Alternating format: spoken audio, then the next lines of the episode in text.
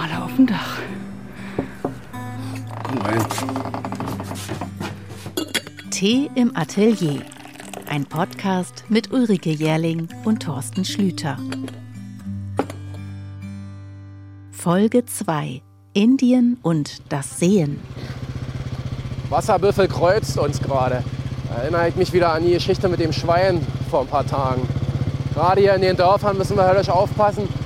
Da ist nicht mehr so viel Verkehr, da kreuzen die Tiere öfter mal die Straße, weil sie auch nicht wissen, dass ja, ja, so, solche Kreaturen wie er hier, der nicht mehr will. Ja, und da sind wir dann sofort mittendrin, denn dieser Podcast entsteht nicht nur im Berliner Atelier von Thorsten, sondern auch sowas von vor Ort.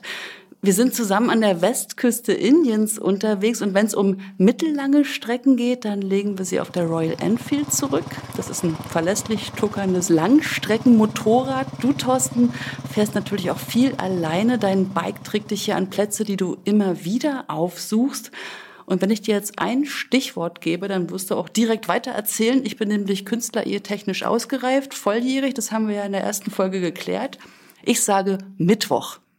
Flea Market in Anjuna.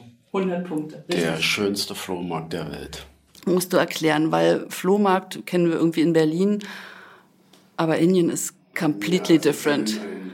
Ursprünglich war das ein Markt, wo die Hippies in den 70ern ihre Klamotten, wenn sie, bevor sie abgereist sind, wieder verhökerten. Das, was sie sich angeschafft hatten, damit sie kein Gepäck hatten, wenn sie wieder das Land verlassen haben.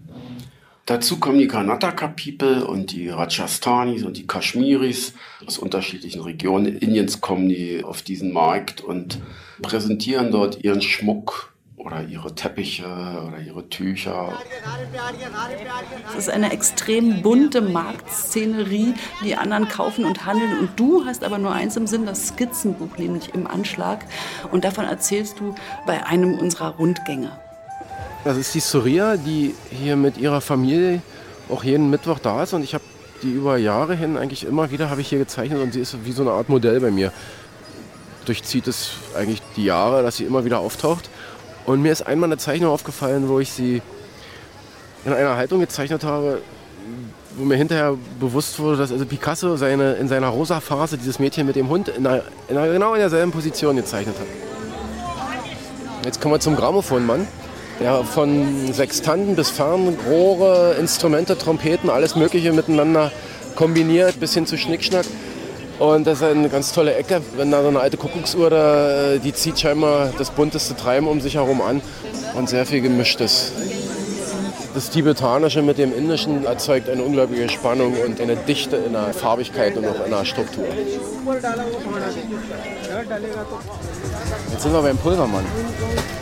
Er hier Dutzende von kleinen Töpfen mit verschiedenen Pulverchen, die jedes für irgendein Zipperle helfen soll. Also, also eigentlich ist er so eine Art Mischung aus Quacksalber und Mediziner. I give medicine, problem finish.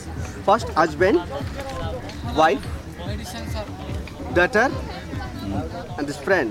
Together. Und der hat mir oft Modell gesessen und zwar auch vor allem Porträt. Er macht sich immer wunderschön zurecht mit seiner bunten Feder im Haar und seinem Halsschmuck und so weiter. Es ist einfach eine, eine tolle, authentische Figur hier für mich. I know, I know. Many years. Many years. Yeah, I know. I, we make a business with this one. I gave you one. I know.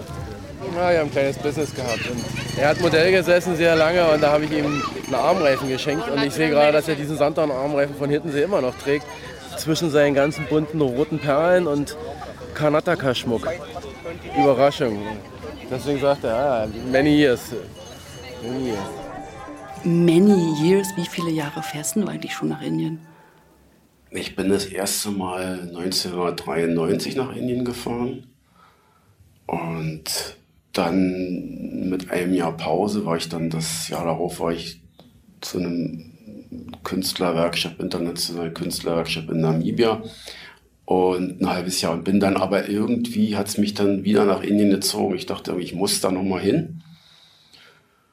Und beim zweiten Mal hat es dann so richtig gefunkt für mich, weil da gab es so eine Art Wiederbegegnung mit dem, was ich schon mal so als Greenhorn, als, als Erstbetrachter, als Neuling so äh, gesehen hatte, wo ich aber noch nicht so wirklich was mit anfangen konnte. Das war doch zu viel Eindrücke und zu wenig Möglichkeit der Ver inneren Verarbeitung. Das ist dann beim zweiten Mal erst passiert. Und da wurde ich dann allerdings auch richtig krank. Und das hat mich dann nochmal in Indien mehr gebunden, weil ich da so krank war, dass ich dachte, naja, jetzt hat sich's erledigt. Hab's aber überlebt und bin dann mit einer Unterbrechung von einem Jahr wieder nach Indien und von da aus eigentlich immer wieder jedes Jahr. Wir haben ja schon viel geplaudert auf manchen Reisen, in manchen Küchen. Stay and Die hieß deine kleine Herberge damals in Varanasi, richtig? Ja. Der Name passte. Varanasi ist ja eine der heiligen Städte in Indien. Und viele Inder, die meinen, äh, sie sind jetzt, was die Reinkarnationsphasen angeht, an einem Punkt, wo sie wirklich jetzt ins Nirvana wollen. Die machen sich dann auf dem Weg, geben ihr Vermögen ab oder ihren Besitz oder ihren Nichtbesitz, trennen sie sich davon und beziehen dort eine der Herbergen in Varanasi und warten dann auf ihr Ende, um dann am Ganges verbrannt zu werden und mit der Asche in den Ganges zu gelangen. Das ist dann der direkte Weg ins Nirvana. Auch Varanasi gibt es wahnsinnig viel in deinen Skizzenbüchern, weiß ich. Sag mal, ist Indien eigentlich so ein bisschen auch deine Südsee? Ja, das ist schon richtig, weil zu Ostzeiten, also vor der Revolution, vor dem Fall der Mauer, war Hiddensee ja eigentlich unsere Südsee. Und der Traum von der Südsee, der war ja immer präsent. Das fing schon an mit Stevenson, mit der Schatzinsel, überhaupt über die Literatur, dann über die Kunst, über die, die Reisen der Brücke-Künstler, auch Nolde oder das war schon Gauguin. Die Expressionisten allerdings noch mehr, finde ich. Weil so viel Licht und Farbe in dieser Kunst steckte, das hat mich immer völlig fasziniert und brachte auch so eine innere Verbindung, glaube ich, das war eigentlich der Anfang dieser inneren Verbindung zu den Brücke-Künstlern, die da natürlich dann über diese Stadtgeschichten sich entwickelt hat weiter, weil die Brücke-Künstler hatten ja eben diese Themen Stadt, Natur, Figur, Radierung, Holzschnitt, die waren ja sehr breit aufgestellt und sie kamen eben aus der Architektur zum Teil, auch äh, die Dresdner Gruppe, und haben sich dann auf den Weg gemacht, die Malerei neu zu erfinden. Und dieser Ansatz äh, im Gegensatz zu den Impressionisten mit der Natur zu arbeiten, aber dann eben das Licht nochmal und die Form nochmal so explodieren zu lassen, das war für mich immer das also unglaublich spannend. Und man könnte auch sagen, als Ostwilder, junger Ostwilder, neuer Ostwilder, wie man das auch nennen möchte, im Gegensatz zu der sagen wir Bitterfelder Weg oder der staatlichen, gewünschten DDR-Kunst auch. Das war schon eine Art von Subkunst.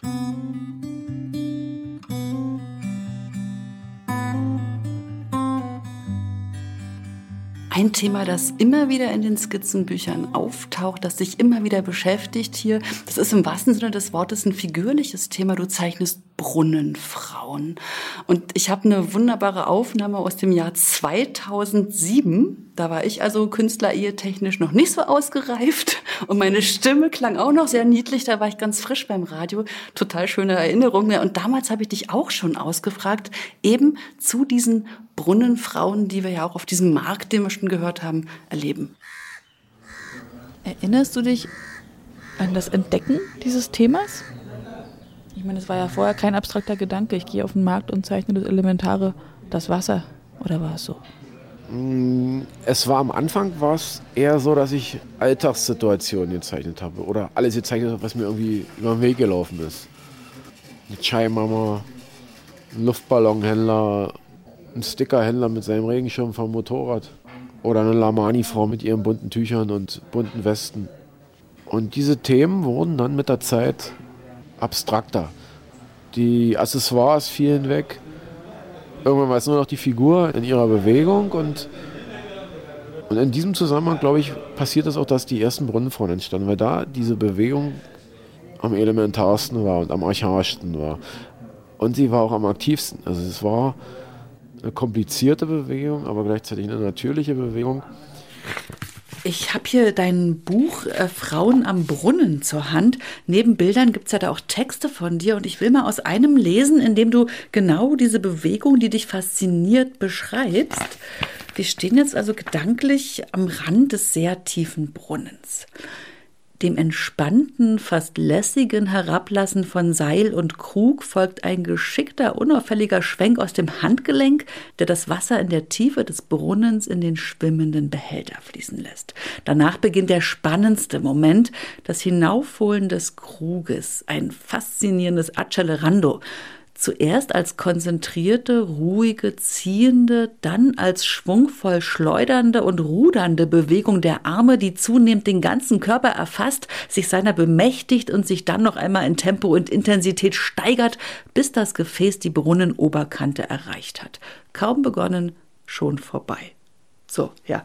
Und das versuchst du mit wenigen schwungvollen Linien aufs Papier zu bringen. Wir springen wieder ins Interview von damals. Aber um zu dieser Bewegung zu gelangen, um dort äh, aktiv zu werden, war es für mich sicherlich nötig, drumherum auch statische Dinge vielleicht, die Ruhe ausstreiten, mich erstmal darüber heranzutasten, um dann zum Kern des Marktes, zu diesem Brunnen zu gelangen. Das ist zwangsläufig, das ist über die Zeit, denke ich mal, ein zwangsläufiger Weg gewesen, dass ich irgendwann im, im Epizentrum des Marktes gelandet bin und das ist, das ist nun mal der Brunnen. Ohne diesen Brunnen könnte dieser Markt nicht leben, könnte nicht stattfinden. Wäre gar nicht vorstellbar. Also eigentlich eine Symbolik. Da steckt eine hohe Symbolik drin. Denn sie sind im Prinzip die Lebenserhalter, die Frauen dort. Da wird dort ein Schei gekocht, da wird eine Suppe gemacht. An der nächsten Stelle gibt es einen Wagen, der da anbietet. Der nächste presst Säfte und überall wird Wasser benötigt zum Reinigen der Gefäße, zum Kochen. Oder auch nur um den staubigen Weg ein bisschen erträglicher zu gestalten. Der staubige Weg, was für ein Sinnbild. Ne? Indien und so typisch roter Staub, den man eigentlich jeden Tag wegfegen, wegwischen muss. Das, ja, das gehört irgendwie zusammen wie in Deutschland Butter aufs Brot oder so. Staub, Gedrängel, streunende Hunde, Kühe, die versuchen dir das Papier aus der Hand zu fressen, das Skizzenbuch anzuknabbern, Fliegen, Moskitos, alles zusammen. Und das ist das Beiwerk zu diesem Farbenfest. Wir sitzen jetzt in diesem Moment extrem entspannt. Die erste Podcast-Folge, die hatten wir ja zum Teil in einem kleinen Straßenlokal am Fluss aufgenommen. Dann waren wir in einem alten Vor. Jetzt haben wir hier bei uns im Ort tatsächlich ein kleines indisches Hotel aufgetan und haben uns mit ganz freundlich Anfragen mal eben so drei Stunden Raumnutzung ergattert.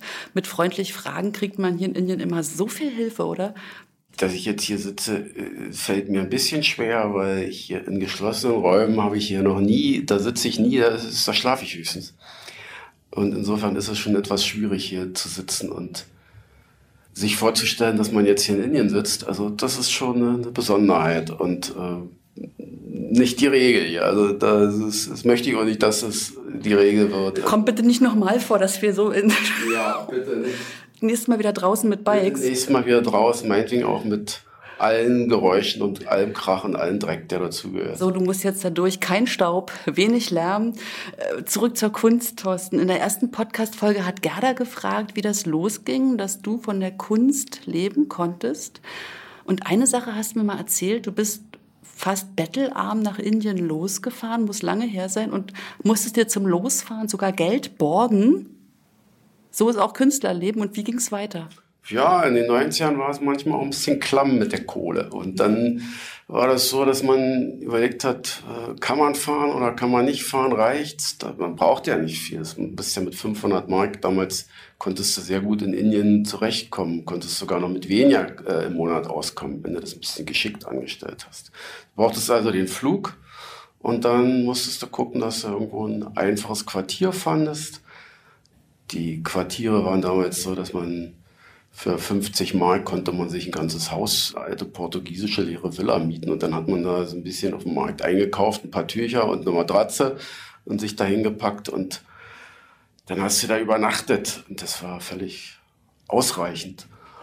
Dann gab es Plätze, wo du deinen Tali essen konntest, kleine Restaurants, das funktionierte alles. Und deswegen brauchte man wenig Kohle. Und ich war in dem einen Jahr dann eben ein bisschen klamm wieder mal. Und äh, habe ich einfach mal meine Freunde gefragt und die haben dann auch alle ein bisschen was dazugegeben. Und dann bin ich nach Indien gefahren und habe dann gezeichnet, was das Zeug hält dort und meine Arbeit gemacht und bin wiedergekommen und auf einmal habe ich etliche dieser Arbeiten dann verkauft und konnte ruckzuck meine Schulden zurückzahlen und bin dann auch zukünftig kreditfähig gewesen, wenn, wenn mal was anlag. Das ist ja auch so, dass in der Phase, wo der Künstler seine Schritte geht, ist ja nicht immer der Erfolg schon mit dabei. Der Erfolg stellt sich ja manchmal dann, wenn er sich einstellt, auch äh, sehr versetzt ein zur Qualität der Arbeit.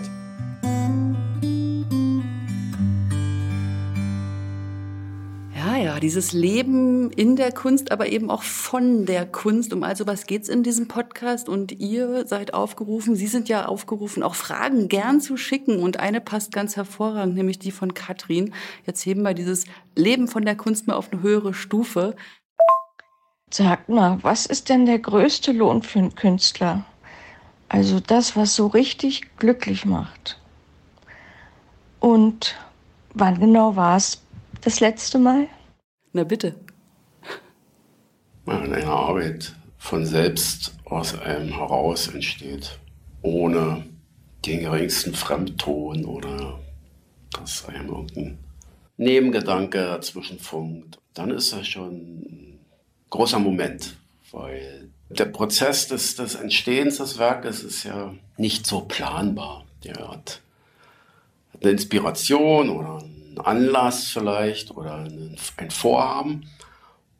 Und dann entstehen meine Arbeiten mit begleitender Hand und mit dem Sehen verbunden. Und wenn das so richtig miteinander alles passt, dann gibt es einen Glücksmoment. Und wann war das das letzte Mal? Ja, das war, als während Corona ich dann irgendwann zu dem Punkt kam, wieder zu malen. Während Corona habe ich eigentlich, ich wollte eigentlich gar nicht dieses Wort mehr benutzen.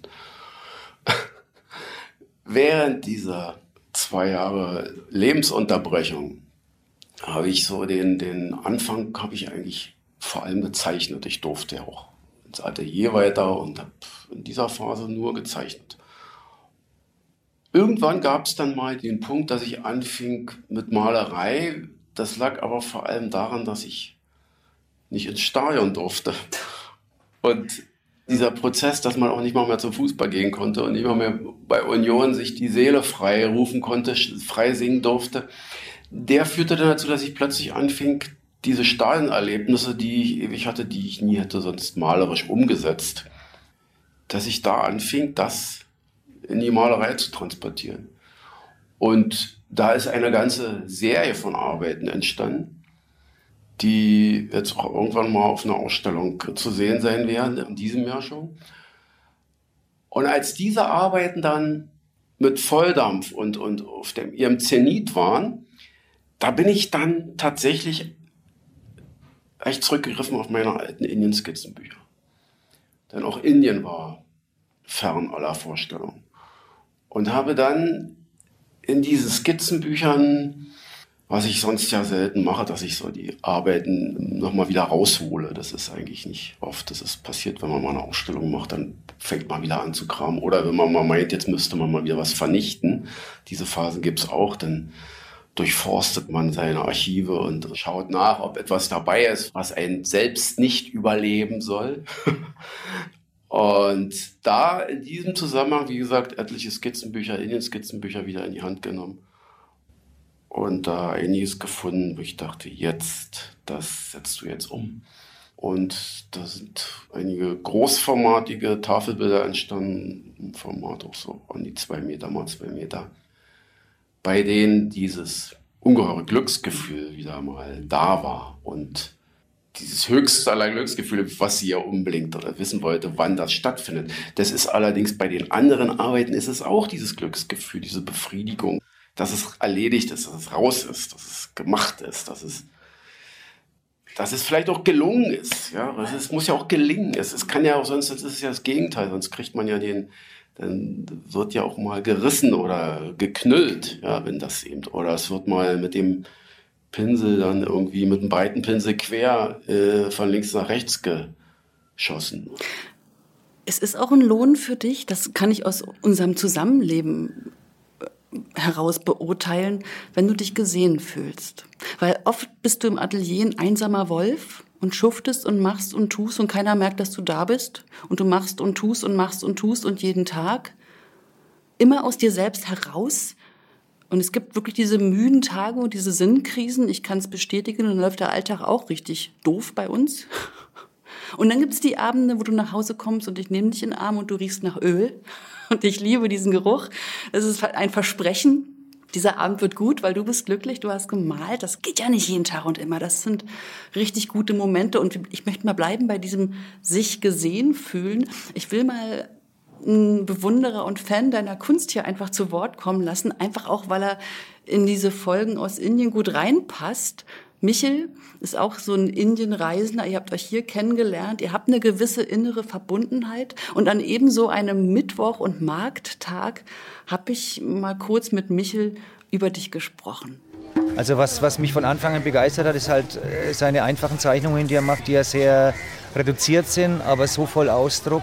Und für uns, die wir Indien natürlich kennen, schmecken, riechen können und uns da in jedem Ding auch wiederfinden, in dem Erlebten und Gesehenen, ist er halt einer, der das mit seiner Kunst auf eine ganz tolle Art und Weise darstellt. Unabhängig davon, ob es jetzt seine bunten, verrückten Ölbilder sind oder eben seine einfachen Bleistiftzeichnungen, die er macht von Tieren und Menschen.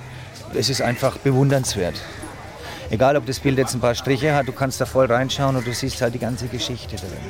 Das identifiziert sich natürlich auch mit dem Gefühl, das man sowieso hat, wenn man hier unterwegs ist. Deswegen entflieht man ja dem Deutschland auch ein bisschen, um das ein bisschen offener zu haben, raus aus Kanten und Ecken zu kommen. Das ist eigentlich so mein Bezug zu seiner Kunst hier. Ich kenne natürlich auch seine Dinge, die er in Deutschland malt oder die Hiddensee-Geschichten, die er macht. Auch da sieht man es, wenn man seine Vogelzeichnungen sieht oder so wie geil oder wie toll er das mit ein paar Strichen hinbringt. Du siehst den richtig wandern, den Vogel. Oder wenn der auf dem Bein steht, dann steht er wirklich auf dem Bein. Ja. Immer wieder freuen wir uns daran, an seinen Büchern auch, die wir natürlich besitzen, wenn wir die aufschlagen. Und es gibt immer das ganze Gefühl her. Es gibt nicht nur so ein Sehen in, auf dem Bild, sondern du siehst die ganze Geschichte. Ja, und es nimmt dich gleich. Und das ist eigentlich das Schöne an seiner Kunst und an seiner Malerei, die er macht. Es nimmt dich gleich. Das ist doch ein Kompliment freut mich so, das so nochmal zu hören. Das ist echt das. Ne aber nimmt denn Kunst wirklich jeden gleich? Oder kann man das Sehen vielleicht auch lernen durch die Beschäftigung? Muss es vielleicht sogar lernen, wenn man Erstkontakt hat? Jetzt kann ich dir ja mal sagen, ich habe viel gelernt in den letzten 18 Jahren. Ja, Sehen ist ja auch eine, ein Begriff, der äh, erstmal erklärt werden muss. Weil Sehen heißt ja für die meisten gucken, schauen, Postkartenblick. Was ist der Postkartenblick? Das ist nur das Motiv, was da zu sehen ist. Dann. Und äh, dann ist es so ein aus? schönes Motiv und dann ist gut und dann hat man das gesehen und dann ist gut. Aber in, in der Kunst geht es beim Sehen darum, was in den Dingen und dahinter stattfindet. Man kann auch sagen, dass man mit dem inneren Auge sieht. Ja, das ist, klingt ein bisschen pathetisch, aber das ist tatsächlich so. Man muss es erstmal fühlen, man muss es empfinden, die Situation. Und wenn man die Situation empfunden hat und fühlt und sich reinfühlt, wie so ein Baum wächst, vielleicht sich auch vorstellt, dass man selber mal der Baum ist oder die Pflanze, sich hineinversetzt, also diese Empathie für die Dinge entwickelt, für die Bestandteile des Lebens und der Natur und überhaupt. Wenn man das tut, dann kriegt man einen anderen Blick auf die Dinge und dann entsteht ein anderes Sehen. Und dieses Sehen ist ein Sehen, was in der Kunst eigentlich eine ganz entscheidende Rolle spielt.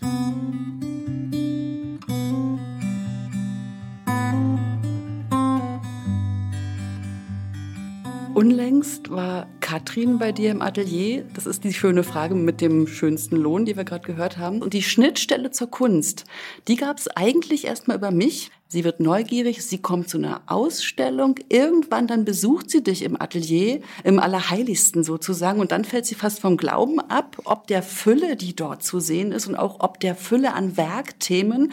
Und sie hat sich dann in zwei Arbeiten verguckt. Eine Pastellzeichnung von hier, eine indische Brunnenfrau tatsächlich und in eine Kohlezeichnung, die auf Hiddensee entstanden ist. Und bevor ich mehr zu dieser Zeichnung sage, hören wir mal Katrin. Sie macht sich nämlich gerade in Berlin auf den Weg, diese zwei Arbeiten rahmen zu lassen. Und dann entsteht ein netter Wortwechsel per WhatsApp. Ich fahre heute in die Gipsstraße, habe einen Termin gemacht. Ich werde heute die beiden schönen Bilder einrahmen lassen und da habe ich doch gleich noch eine Frage. Was ist denn, was denkt denn so ein Künstler, wenn ein dover Kunde noch was ganz anderes in einem Bild sieht? Ist er tolerant oder verabscheut er mich jetzt? Ich schicke das Foto und meinen Kommentar und ich wünsche euch eine wunderbare Zeit. Tschüss. Bevor ich es abschicke, entschuldige ich mich schon mal im Voraus. Es ist wahrscheinlich ein Riesenpatzer. Ist alles erlaubt zu sehen? Es ist alles erlaubt und vor allem, liebe Katrin, das ist genau der richtige Ansatz.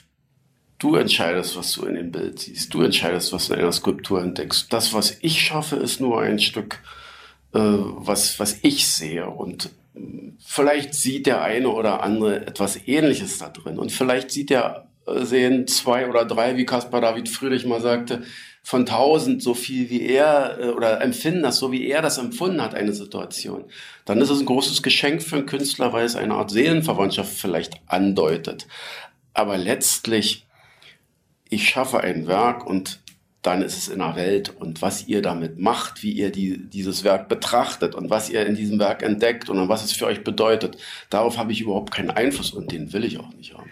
Es ist wirklich so, Thorsten, dass ich oft ausgefragt werde auf eine Art, die und die ist nicht, es ist nicht einfach auch mit auf so Fragen zu antworten. Es ist nicht jeder ähm, Galeriebesucher und manche Fragen, ich habe schon gemerkt bei dem Wort, ich rahme deine Bilder, das mochtest du auch nicht. Du magst lieber, dass es Arbeiten sind. Es ist nicht die einfachste Materie. Es ist auch direkt Glatteis, diesen Podcast zu machen. Man will einladen und schließt vielleicht gleich wieder aus, wenn man Dinge bewertet. Das will ich nicht tun, aber es ist, ich finde es aber, ich, ich, ich bin stolz auf Katrin, dass sie also sie hat die ersten Fragen geschickt. Sie ist neugierig. Neugierde ist ein hohes Gut. Das kann man überhaupt nicht hoch genug schätzen. So, pass auf.